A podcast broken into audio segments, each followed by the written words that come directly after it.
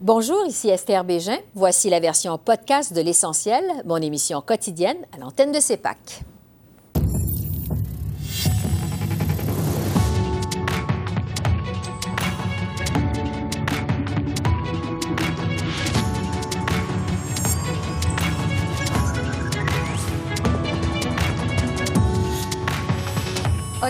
Présente son plan pour moderniser le système d'immigration, alors que l'appui aux cibles actuelles est en chute libre.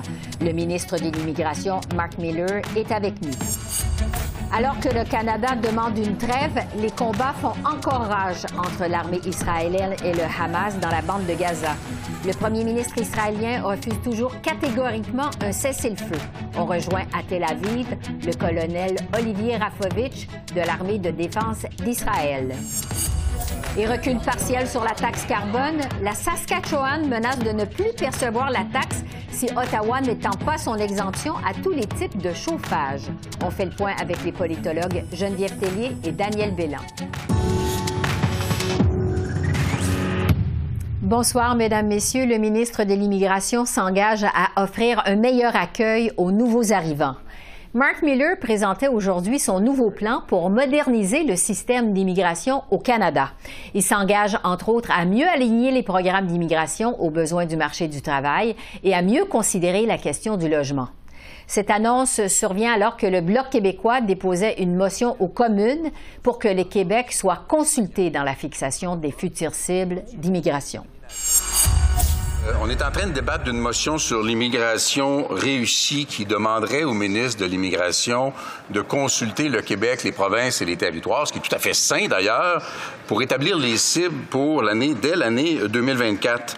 Peut-on espérer que si cette Chambre vote en faveur de la motion, le ministre n'annoncera pas de cibles alors qu'il ne peut pas connaître les cibles avant d'avoir consulté le Québec et les provinces? Ce serait un geste de bonne foi et responsable. Ça, c'est bon.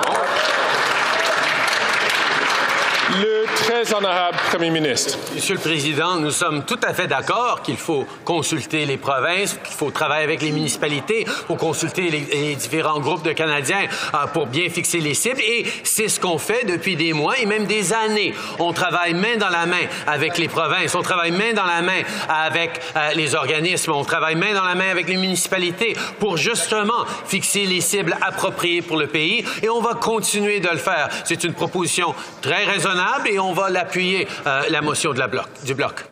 Sur ce, je retrouve le ministre de l'Immigration, Mark Miller. Bonsoir, Monsieur le ministre. Bonsoir, Esther. Vous avez déjà dit que le système d'immigration au Canada n'a pas été adapté au 21e siècle. On attend d'ailleurs des histoires d'horreur, des gens qui vivent au Québec depuis un an, cinq ans et peut-être même plus que ça et qui peinent à renouveler leur permis de travail. Alors, en quoi ce que vous avez annoncé aujourd'hui va permettre de réduire les délais dans votre ministère? Bien, je pense, Esther, puis très bon point euh, d'entrée ce que les gens s'attendent de nous, c'est qu'on règle nos affaires et qu'on modernise un système, comme je l'ai dit, qui n'a pas été adapté au 21e siècle. Les choses étant faites à la main, on a vu dans la foulée la COVID euh, des délais de traitement vraiment inacceptables. Puis derrière tout ça, il y, a, un être humain, parfois qui attend trop longtemps pour quelque chose de, très banal, mais très important pour, euh, pour leur,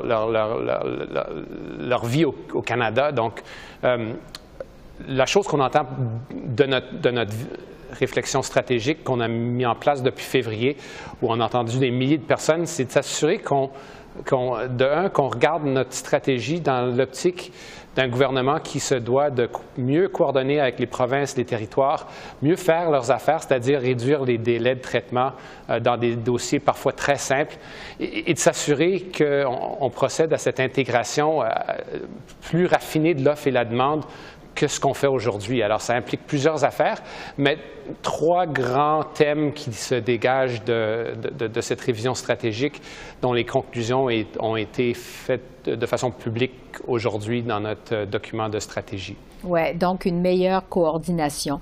Euh, il y a un sondage commandé par l'initiative du siècle qui a été publié cette semaine et qui affirme que 44 des Canadiens estiment qu'il y a trop d'immigration. Euh, c'était 27% l'an dernier. On le voit, l'appui est en chute libre. Comment vous réagissez, vous, à ces chiffres? Ben, je, les regarde en profondeur d'abord et j'essaie de les décortiquer. Euh, on, sait qu'au Canada, on a généralement eu un, un consensus très fortement majoritaire sur l'importance de l'immigration. Ce que je tire de tout ça de conclusion, c'est ce que j'avais dit en introduction, euh, plus ou moins, c'est-à-dire qu'on doit mieux s'organiser. Puis les Canadiens ne sont pas contre l'immigration, mais ils sont contre cette façon de faire ça de façon désordonnée. Sachez, évidemment, on, va chercher des gens qui sont brillants à l'étranger, qui vont, viennent la plupart euh, pour des raisons économiques, mais on a de la difficulté à l'offre et la demande. Une personne qui aurait été médecin dans son pays ne peut plus l'être au Canada. C'est un exemple euh, typique. Mais il y en a bien d'autres. Et, le travail de coordination, c'en est un d'intégration aussi. Donc, mieux d'intégrer, mieux de prendre en ligne de compte les, les, besoins de logement, les besoins en soins de santé. Ça ne veut pas dire pour autant qu'on prend moins de monde, mais qu'on s'organise mieux. Alors, la réflexion qu'on a eue au sein du cabinet, au sein de mon gouvernement et, de mon ministère, c'est de regarder ces données, regarder les sondages qui sortent, puis de répondre aux, questions et aux préoccupations des Canadiens. Ce n'est pas, une plaidoirie contre l'immigration, mais une pourtant, mais, plutôt une plaidoirie pour une immigration qui est plus réfléchie et mieux coordonnée, notamment avec les provinces. Euh, au mois d'août dernier, on se rappelle que vous avez rejeté l'idée de réduire les cibles en immigration d'ici 2025. Euh, vous avez dit que vous ne voyez pas de scénario où ça se produirait. On sait que vous allez publier vos nouvelles cibles demain. Est-ce qu'il y a un risque de perdre l'adhésion des Canadiens face à l'immigration si vous maintenez vos cibles, justement? Ben, moi, je peux il y a toujours un risque, hein, et, je suis évidemment très préoccupé. Le consensus est toujours là. Ce n'est pas une question de xénophobie, quoi qu'on peut l'entendre de temps en temps, mais une question de, mieux expliquer pourquoi on a de l'immigration, les vrais besoins dans la société. Sachez, quand, quand je parle aux syndicats, quand je parle aux employeurs, on voit cette pénurie de main-d'œuvre qui continue et les postes ne peuvent pas uniquement être comblés avec, euh, avec les gens qui sont ici. Euh, donc, ça va prendre de l'immigration et, vous savez, comme gouvernement, on a été très ambitieux en matière de logement toutes ces constructions ne vont pas se faire sans des métiers euh, dans un domaine où les gens sont en train, où il y a une certaine dépopulation avec une courbe démographique de gens dans l'industrie de la construction qui, qui vieillissent puis qui travaillent, qui travaillent plus dans le domaine. Alors, ça va prendre plus d'immigration, ça va prendre plus de gens qui sont bien formés et une immigration qui est vraiment tissée sur mesure. C'est notamment la conclusion que je tire de tout ça. Mais est-ce que le scénario d'une stabilisation des cibles pour 2026 est le plus probable pour l'annonce de demain? Bien,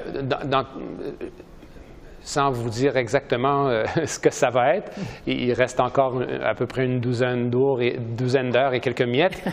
Euh, ça va être généralement le mot d'ordre. Puis euh, le fait qu'on ne sera pas dogmatique, mais on va être raisonnable, quitte à expliquer aux Canadiens pourquoi, pourquoi on a ces cibles et quels besoins ils remplissent. Sachez, dans ces, dans, ces sondages, aussi raffinés euh, soient-ils, on ne pose jamais la question si les gens désirent voir diminuer le PIB ou si les gens veulent accroître la, pénurie de main-d'œuvre. C'est jamais une question qui est liée. Il faudrait quand même commencer à lier ces enjeux-là parce que l'augmentation de notre PIB ne s'est pas faite et s'est faite presque uniquement à cause de l'immigration mm-hmm. et c'est quelque chose qui va perdurer. Alors, qui dit diminution des paliers, et des niveaux dit diminution du PIB avec des conséquences désastreuses. J'ai des préoccupations qui sont générationnelles euh, et, pas nécessairement électorales en cycle de 4 ans, mais des cycles vraiment de 30 ans où on voit euh, moins de gens dans, la population active qui supportent des gens qui sont à la retraite. Alors, si mhm. on attend trop longtemps, on va, on va avoir effectivement une crise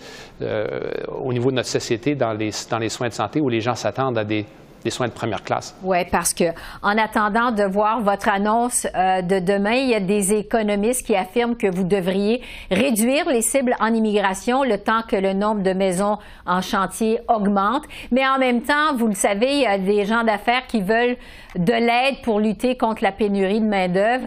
Euh, comment vous allez réconcilier les deux? En fait, est-ce que c'est vraiment possible? Moi, je crois que oui, évidemment, les économistes ont droit à leurs euh, leur prémices et leurs conclusions et leur, leur, point de vue. J'estime je, parfois, quand je lis ces rapports, qu'il y a une confusion entre cause et corrélation. Il faut éviter, je pense, d'en faire euh, une équation linéaire. C'est très complexe, comme vous le soulignez. Et parfois, on se penche un peu trop sur la, le volet offre sans toucher le volet de demande et je pense que c'est une erreur parce que les immigrants contribuent à l'essor économique, contribuent à la construction, contribuent à l'investissement en infrastructure, mais quand on le fait de façon moins raisonnée, ces gens-là eux-mêmes manquent des maisons euh, et, ont besoin de nos services qui, sont, euh, qui se font parfois assez rares. Alors euh, oui, c'est complexe, mais je pense qu'on peut, on peut le faire comme pays, mais encore une fois, quand on est coordonné. Oui. Alors, on va surveiller votre annonce euh, de demain avec beaucoup d'intérêt. Mark Miller, ministre de l'Immigration, merci beaucoup. Merci. Je vous remercie. Alors que le Canada demande une trêve humanitaire, les combats s'intensifient sur le terrain à Gaza. Plus de 600 cibles du Hamas ont été frappées au cours des dernières heures, selon Israël. D'après l'ONU, la situation humanitaire est désespérée dans la bande de Gaza. Plus de 50 Palestiniens sont morts dans des bombardements sur le camp de réfugiés de Jabalia, selon le Hamas. Je rejoins à Tel Aviv le colonel Olivier Rafovitch de l'armée de défense d'Israël. Bonsoir, colonel. Bonsoir, madame. Le Canada demande une trêve humanitaire pour laisser entrer l'aide dans la bande de Gaza. Les appels au cessez-le-feu se multiplient, mais on le sait, le premier ministre Netanyahou refuse. Pourquoi ne pas accepter un cessez-le-feu pour faire entrer l'aide humanitaire? D'abord, il y a de l'aide humanitaire qui rentre euh, avec des camions euh, qui vont d'ailleurs, à mon avis, rentrer encore, à mon avis, euh, d'après ce que nous savons, qui vont être augmentés en nombre pour assurer euh, plus d'équipements euh, humanitaires venant euh, de la région de, Rafah vers, le, vers, la bande de Gaza, enfin à l'intérieur. Mais alors nous parlons, il y a une guerre, une guerre que nous menons contre le Hamas, qui continue à tirer vers Israël, qui a assassiné, massacré, je vous rappelle, 1400 Israéliens, dans le massacre le plus terrible que nous ayons connu dans l'histoire d'Israël, qu'il est hors de question que cette trêve, même humanitaire, soit utilisée par le Hamas pour se renforcer, pour se préparer à de nouvelles attaques contre Israël, alors que nous sommes aujourd'hui le pays qui a été attaqué, et donc nous avons le droit, la légitime défense, de réagir tout en respectant, comme vous l'avez dit, et le droit international et la possibilité pour les Gazaouis de recevoir de l'aide humanitaire. Ouais. Euh, le Canada respecte aussi le droit d'Israël de se défendre conformément au droit international, alors que l'ONU affirme que la situation est vraiment désespérée. Dans la bande de Gaza, les morts palestiniens atteignent des sommets, plus de 8 000 selon l'ONU. Est-ce qu'Israël respecte toujours le droit international? Bien sûr, mais je voudrais vous répondre avant que je, développe le sujet sur euh, le respect du droit international, sur les chiffres que vous venez de mentionner. Les chiffres actuellement qui proviennent de la bande de Gaza, même transférés à des organisations qui, elles, essayent d'avoir des, chiffres, les chiffres proviennent du Hamas. C'est le Hamas et son ministère de la Santé, son pseudo-ministère de la Santé et tous ces ministères qui sont aux mains du Hamas, qui donnent et qui transfèrent des informations, des chiffres aux ONG qui n'ont pas les capacités d'avoir leurs propres chiffres. Par exemple, dans les victimes, euh, dans, les combats, jamais vous n'aurez le nombre de terroristes armés du Hamas, jamais. Comme s'il n'y avait pas de Hamas dans la bande de Gaza que des simples innocents, qui d'ailleurs, je rappelle, sont pris comme bouclier humain par le Hamas, comme d'ailleurs l'étaient les, Syriens ou les Irakiens sous l'État islamique, sous Daesh, ou comme le sont toujours très souvent des Afghans par les talibans ou euh, les Africains dans, le, dans l'Afrique subsaharienne par les groupes salafistes. Mhm. Le problème que nous avons aujourd'hui, c'est que ce groupe-là, cette armée terroriste du Hamas, ce gouvernement du Hamas dans la bande de Gaza, a déclaré la guerre à Israël le 7 octobre. C'est lui qui a ouvert les hostilités, c'est lui qui a massacré des milliers d'Israéliens, c'est lui qui a décapité des gens, qui a kidnappé, alors nous parlons, 240 Israéliens qui sont aujourd'hui toujours aux mains du Hamas. Et ça, et ça par exemple, ce kidnapping de masse n'éveille pas de la même, la même euh, stupéfaction, la même, euh, la même volonté des Nations Unies et des groupes euh, internationaux de parler de crimes de guerre, de parler de, de, de, crise humanitaire. Et à ce niveau-là, si vous voulez, nous devons, nous, un, récupérer les otages, tous les otages, mm. je dis bien tous les otages, israéliens, double nationalité, et également les étrangers qui sont dans la bande de Gaza, et également mettre fin à ce régime de, terreur, ce régime de mort qui est le Hamas, D'ailleurs, je rappelle que les Américains, euh, les USA, qui sont votre voisins, par la voix du patron du FBI, ont déclaré, je crois, aujourd'hui ou hier, que le Hamas était aussi dangereux pour les intérêts euh, de l'Occident que, l'était euh, l'État islamique. Donc il y a bien ici quelque chose qu'il faut traiter, et une trêve humanitaire, oui, mais, mais, mais un cessez-le-feu, évidemment que non. D'ailleurs, les Américains ne demandent pas de cessez-le-feu aujourd'hui. Ils comprennent l'importance de cette lutte contre le Hamas. La ministre des Affaires étrangères canadienne, euh, Mélanie Joly, affirme qu'en temps de crise, il y a des règles à respecter. La Cour pénale internationale soutient de son côté qu'empêcher l'aide d'entrée, l'aide humanitaire d'entrée, pourrait constituer un crime. Qu'est-ce que vous répondez à ça? Je dis qu'aujourd'hui, l'aide humanitaire rentre par la bande, par, la, par le passage Mais pas de façon suffisante quand même. Attendez, vous, parlez de, refus. Israël ne refuse, pas, puisque Israël, avec les Américains et les Égyptiens, permet l'entrée de camions d'aide humanitaire.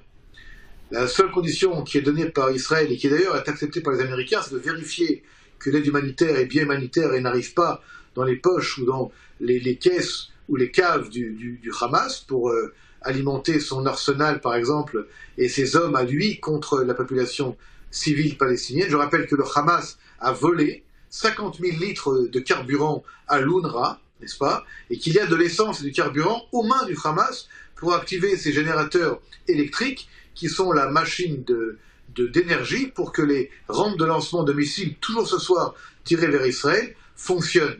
Je rappelle que la bande de Gaza aux mains du Hamas attaque Israël. Et n'importe quel pays euh, que ce soit Israël, le Canada, n'importe quel pays qui a une population civile ne peut pas accepter d'être attaqué sans réagir. Et le droit international donne également le droit à un pays attaqué de réagir selon le droit international, mais le droit international ne peut pas être une limite au droit de vivre. On ne peut pas empêcher les gens de vivre. Aujourd'hui, alors où nous parlons, il y a 500 000 Israéliens qui ont été déplacés, il y a 1400 personnes qui ont été assassinées, qui ont été massacrées, il y a 240 Israéliens qui ont été kidnappés. Et ça, le droit international permet à un pays qui a été meurtri, attaqué, violé, brûlé, de réagir. Oui. Euh, l'armée israélienne a donc intensifié son offensive terrestre depuis la fin de semaine. Est-ce que vous faites des avancées réelles dans votre objectif d'anéantir le Hamas? Je ne vais pas vous donner actuellement des détails sur euh, l'opération terrestre. Vous avez raison, Israël a élargi une partie des opérations terrestres contre les objectifs du Hamas. D'ailleurs, on a également depuis trois semaines, à 15 jours, pardon, un peu moins, euh, demandé par différents canaux arabophones à la population de Gaza civile de quitter la région nord de Gaza City pour aller vers le sud, pas parce que on voulait qu'ils bougent juste pour bouger, mais pour qu'ils sortent des zones de combat que nous connaissons. Nous l'avons fait à maintes et maintes reprises. Le Hamas, lui, bloque le, passage des populations, empêche qu'elles partent, mais malgré tout, près d'un million de Gazaouis ont pu quitter la zone nord vers la zone sud. Et il y a également une zone, qu'on appelle une humanitarian area à l'ouest euh, de Khan Younes, une ville au sud de, Gaza City, une grande ville d'ailleurs, qui est une zone spéciale pour, euh, où il y a de l'aide humanitaire, il y a de, l'eau, des médicaments, et ceci pour éviter que les civils innocents soient pris dans les combats. Encore je répète, le Hamas, lui, veut que les civils soient pris dans les combats, c'est sa raison d'être, c'est son ADN pour, entre guillemets, avoir ce bouclier humain qui lui permet, entre guillemets, de se protéger grâce à sa propre population. Et ça, c'est un crime de guerre. Colonel Olivier Rafovitch, c'est tout le temps qu'on a. Merci beaucoup. Merci de votre temps. Merci à vous. À très bientôt, j'espère. Le recul partiel du gouvernement Trudeau sur la taxe carbone continue de faire des vagues. La Saskatchewan menace de ne plus prélever une partie de la taxe si Ottawa n'étend pas son exemption à d'autres types de chauffage. L'Alberta et l'Ontario, de leur côté, font pression pour qu'Ottawa élimine carrément la taxe carbone. Le ministre Randy Boissonneau a défendu la décision de son gouvernement aujourd'hui. Ce qu'on donne aux Albertains ruraux, c'est qu'ils reçoivent 1000 dollars maintenant. Là, ça va doubler et pour les Albertains, les Saskatchewaniens et les Manitobains en situation rurale. Donc, ils vont recevoir maintenant 2000 dollars par année. Et ce qu'on fait, c'est qu'on a une approche nationale qui prend en considération des réalités euh, régionales. Reste que ce recul partiel, ça fait beaucoup réagir. J'en discute avec les politologues Geneviève Tellier et Daniel Bélan. Bonjour à vous deux. Bonjour. Bonjour. Ça réagit fortement dans les provinces. Il y a la Saskatchewan qui menace de cesser de percevoir la taxe carbone si Ottawa refuse de la suspendre pour d'autres formes de chauffage. Euh, Geneviève, jusqu'à quel point ça place Justin Trudeau sur la défensive? Ah, ça le place beaucoup sur la défensive, je vous dirais, pour deux raisons. Euh, premièrement, maintenant, il doit justifier sa taxe carbone. Euh, ça fait des années que certaines provinces disent que c'est pas la bonne façon, c'est pas le bon instrument à utiliser pour combattre les changements climatiques. Pierre Poilievre aussi le dit. Et là, euh, en, en, mettant une pause, c'est comme ça qu'on décrit chez les libéraux, en mettant une pause sur sa mise en œuvre pour certains produits, ben, M. Trudeau est en train de dire, ben, dans ce cas-ci, ça cause plus de dommages que ça ça crée de bénéfices. Alors, euh, euh, c'est pour cette raison-là que justement on fait la pause. Donc, c'est à lui à justifier que la taxe carbone est encore bonne ailleurs au pays et sur d'autres produits. Et l'autre volet aussi qui est très important où M. Euh, Trudeau est vraiment dans une position très fragile, c'est s'il accorde des exemptions pour une certaine catégorie de produits ou de provinces ou de, de, de, de personnes, ben pourquoi pas en avoir d'autres pour d'autres situations? Et c'est ce qu'on voit en ce moment. Chacune des provinces maintenant est en train de dire oui, mais moi aussi j'ai tel problème, moi j'ai tel autre problème. Et M. Trudeau va devoir manœuvrer avec tout ça. Et lui qui a eu l'habitude de dire oui à à peu près toutes les demandes des provinces est maintenant dans une position où il doit dire non et défendre sa taxe carbone. Donc, je prédis qu'il va passer de nombreuses semaines à défendre cette décision-là prise la semaine passée qui vraiment fait beaucoup de mécontents. Parce qu'il y, a aussi l'Ontario et l'Alberta qui font pression pour que le gouvernement Trudeau élimine carrément euh, la taxe carbone. Euh, Daniel, comment voyez-vous la suite des choses pour le gouvernement Trudeau? Ben, comme le dit Geneviève, je m'attends à ce qu'on on essaie de vraiment de, répondre à ces critiques-là, peut-être en reculant. Euh, concernant l'idée que au fond c'est seulement le mazout qui est touché en ce moment par cette exemption-là, mais on pourrait euh, vraiment étendre ça à, à, tout ce qui concerne le chauffage en général, y compris le gaz naturel qui est beaucoup plus utilisé dans l'Ouest, par exemple, notamment en Alberta et en Saskatchewan. Donc euh, le gouvernement Trudeau pourrait reculer euh, et ça, c'est mauvais pour la taxe euh, sur le carbone parce que sur le plan des principes, ça ne tient pas du tout la route. Parce qu'on a commencé par exempter le mazout. On exclut le mazout qui pollue davantage que le gaz naturel. Alors, ça fonctionne pas sur le plan des principes et des politiques publiques. Et sur le plan politique, comme le dit Geneviève, ben, c'est pas équitable d'un point de vue régional. Alors, euh, c'est une boîte de Pandore qu'on a ouverte et j'ai pas l'impression qu'elle va se refermer de très bientôt. Le ministre de l'Environnement, Stephen Guilbeault, a donné très peu d'entrevues depuis cette annonce jeudi. Euh, dans une rare entrevue à Radio-Canada, il a dit que tant qu'il sera ministre de l'Environnement, il n'y aura pas d'autres exemptions dans la tarification sur le carbone.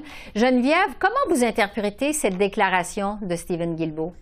Ben, écoutez, l'environnement, c'est quand même un dossier important. Euh, c'est un des points forts de la plateforme libérale. Le gouvernement de Justin Trudeau en a fait un peu son cheval de, son cheval de bataille lors de la dernière élection. C'est le même qui se démarque des conservateurs. Et donc, euh, c'est une des priorités de ce gouvernement-là. Et de voir justement l'annonce de la semaine passée, je peux très bien comprendre que ça déplaît euh, royalement au ministre de l'Environnement. Et pour M. Guilbeault, la question, c'est est-ce qu'il a encore sa voix au sein du cabinet, puis est-ce qu'il a encore capable de dire son mot et de s'opposer à certaines pressions de ses collègues. Alors, ce que M. Guilbeault a essayé de nous dire euh, avec cette déclaration-là, c'est de dire, oui, ça c'est une exception, mais on n'ouvrira pas la porte à d'autres euh, à d'autres demandes et soyez assurés que je vais faire mon, mon, rôle, que je vais prendre mes responsabilités de ministre de l'Environnement au sérieux et, que je vais garder le cap. Alors ça, c'est les intentions de M. Guilbeault. Euh, par contre, en sous-texte, que ça me laisse un peu voir, c'est que est-ce qu'il a encore le support de son premier ministre? Et c'est là le gros point d'interrogation avec l'annonce de la semaine passée, c'est jusqu'à quel point M. Trudeau est prêt à défendre le dossier de l'environnement coûte que coûte vis-à-vis des pressions qu'il peuvent avoir soit au sein de son parti ou à l'extérieur comme d'autres premiers ministres euh, provinciaux. Ouais. Daniel, est-ce que Stephen Guilbeault pourrait quitter euh, le, le cabinet sur la taxe carbone? C'est possible si euh, il a vraiment expliqué très clairement que c'est fini, qu'il n'y aura pas d'autres exemptions. Et si ça se produit, euh, ben là, il n'y aura pas le choix. Hein, il va devoir démissionner. Donc, c'est tout à fait possible. Euh, on va voir. Je pense que c'est un dossier. On n'a pas fini d'entendre parler ouais. et qu'il va y avoir des conséquences pour le gouvernement Trudeau. On a fait ça d'un point de vue assez électoraliste pour euh, faire plaisir aux gens dans les provinces atlantiques. Mais là, on se retrouve avec un problème vraiment à l'échelle nationale et un problème qui va être difficile à régler parce que comme je l'ai dit, on a ouvert, on, la, la, la, boîte de Pandore est ouverte et on ne sait pas trop ce qui va en sortir. Ouais. Parlons maintenant euh, des changements dans les cibles d'immigration. On vient d'entendre le ministre Miller. On songe euh, Ottawa qui songe à revoir ses cibles à compter de 2026. Euh, Geneviève, est-ce qu'on peut parler d'un autre recul du gouvernement Trudeau? Oui, puis dans ce dossier-là, encore une fois, comme beaucoup d'autres dossiers, on sent que sur euh, les communications, euh, la, machine fonctionne pas très bien, le message n'est pas clair. Euh, oui, on avait un plan ambitieux chez les libéraux, on voulait augmenter euh, fortement la population canadienne. On, on avait même l'impression qu'on voulait créer un nouveau pays puissant là, qui allait être dominant sur l'échiquier international en, en, visant, je sais pas moi, 100 millions d'habitants dans quelques décennies. Et là, finalement, la réalité rattrape le gouvernement parce que c'est bien beau d'avoir des ambitions, mais encore faut-il avoir les moyens de ces ambitions. Et à peu près tout le monde dit, ben, on n'a pas cette capacité d'accueil. Alors c'est bien beau de vouloir faire venir beaucoup de gens au pays, mais comment on fait pour bien les intégrer? Et ça fait des semaines qu'on, qu'on, qu'on entend ce message-là. Et là, il semblerait que le gouvernement Trudeau, justement, euh, commence à comprendre tous les enjeux et les défis. Même Ford le disait, Doug Ford le disait, le premier ministre de l'Ontario, il disait, écoutez, euh, on veut bien accueillir ces gens-là, mais ça nous prend, ça nous prend des logements, ça nous prend une capacité pour justement bien les accueillir qu'on n'a mmh. pas en ce moment. Donc oui, je pense que M. Trudeau se rend compte que c'est peut-être plus difficile à mettre en œuvre que ce qu'il pensait. Oui, parce que les sondages démontrent un changement d'attitude, je dirais, de la population canadienne face à l'immigration, notamment à cause de la crise du logement au pays. Euh, Daniel, est-ce que le gouvernement Trudeau est encore une fois rattrapé par la réalité? Tout à fait. Dans le, bon, dans le cas de la, question du mazout et de, euh, de, de, la question sur le carbone, c'est les maritimes qui, qui, étaient bon, la, région euh, vraiment la plus importante. Ici, je pense que pour l'immigration, bon, vous avez mentionné Doug Ford, mais le Québec, c'est vraiment très important. Et euh, les, euh, les, discussions sur l'immigration au Québec, quand même, il y, a, il y, a, beaucoup de scepticisme par rapport aux, aux, ambitions du gouvernement libéral. Donc, je pense que c'est de bonne guerre d'un point de vue électoral de peut-être avoir des cibles plus modestes à l'avenir, en tout cas pendant quelques années, jusqu'à ce qu'on puisse peut-être régler la question de la crise du logement, qui prend beaucoup de place dans les débats politiques en ce moment. Ouais. Geneviève et Daniel, merci beaucoup. Merci à la semaine prochaine. À la semaine merci, prochaine, au revoir. Au revoir. Alors voilà, c'est comme ça qu'on a vu l'essentiel de l'actualité de ce mardi 31 octobre sur la colline du Parlement à Ottawa. Esther Bégin qui vous remercie d'être à l'antenne de CEPAC, la chaîne d'affaires publiques par câble. Je vous souhaite une excellente fin de soirée et je vous dis à demain. Au revoir.